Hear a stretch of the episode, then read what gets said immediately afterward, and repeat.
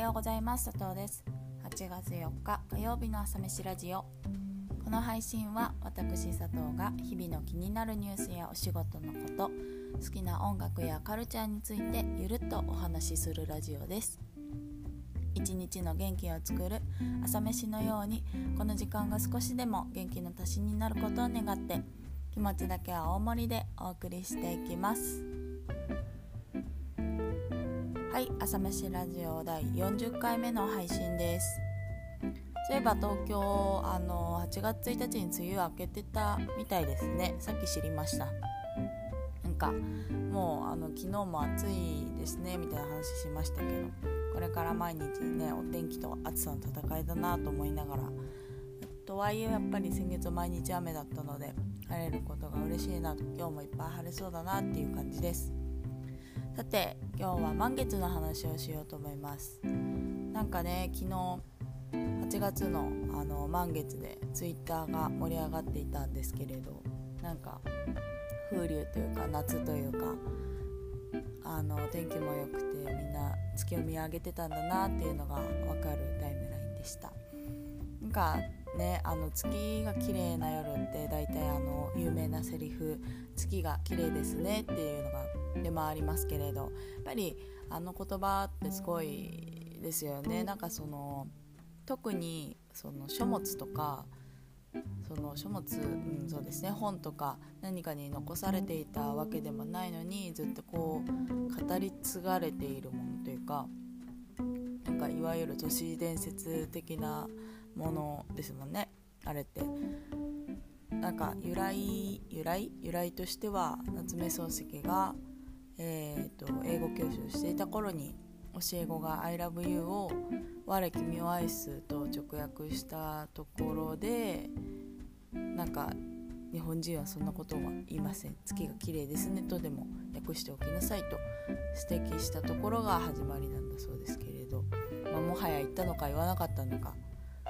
夏目漱石なら言いそうじゃないみたいなノリで誰かがね言ったのが始まりだったのかもなとも思います。なんかね今のところその文献として残っているのは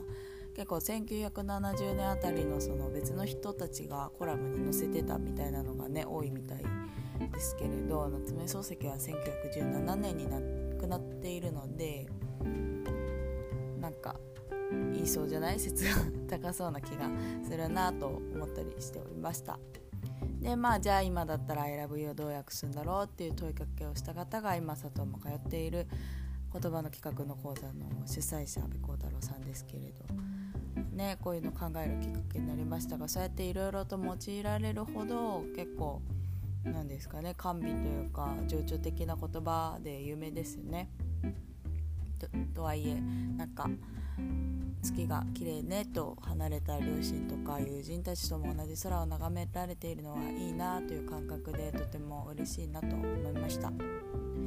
あとなんか昨日満月でもう一個知ったことがあったんですけれどなんか満月って実は毎月1回は出ててそのそこからそのどの月に出るかで名前が変わるっていうのも昨日知りましたちょいちょいツイッターにも上がってたんでそうなんだと思ってたんですけどなんか例えば6月はストロベリームーンか昨日の8月のスタージェンムーンっていうみたいですけれどうん、ツイッターで出回った時はなんかその台風みたいに何個目だからこれみたいに誰かがつけたのかなと思ってたんですがなんかもう昔からの伝統みたいですね。で由来的にはネイティブアメリカの人々がその満月何回目の満月だみたいな回数でその季節を知るために使ってたみたいでだからそれぞれの名前もこの月はこういう季節だからこの名前っていう理由がちゃんとあってああなるほどなーって昨日見てて思いました。例えば4月だったら花が咲き始めるのでピンクムーンとかあとは作物を収穫する9月はハーベストムーンとかね。来月はハーベストムーンですね。なんかいろいろあるみたいです。でこういうの見てて思うのはなんか昔からやっぱり月もあって人間もいてね、そのネイティブアメリカンの時代から夏目漱石の時代から私たちの時代から月の営みっていうのは変わらなくてで人間はいろんな環境の中でこうやって月を見ながらいろんなものに例えたりとか指針にしたりしながら生きてきたんだなということです。でこんなに社会が変わったの何の言ってますけどなんかこういう大自然の摂理的なところは昔からそんなに変わらないんだよなっていう思いにもなりました。ねなんかあの私も今日の12時に締め切りが1個あるんですけれどそういうね大抵のことはねわわ言ってますけれど小さなことだなと感じました。というね、月を見るとなんとなくいろんなことに思いを馳せたくなるので満月の日は来月もちゃんと晴れたらいいなと思います。では最後に今日の1曲。今日はそんな満月の日に聴いた大好きな月ソングを紹介します。安藤優子で「会見の月」という曲です。あの少し紹介した夏目漱石の愛の言葉のように愛の形が歌われた切なく綺麗な曲です。ぜひ聴いてみてください。それでは今朝はこの辺で。今日も一日頑張りましょう。また明日。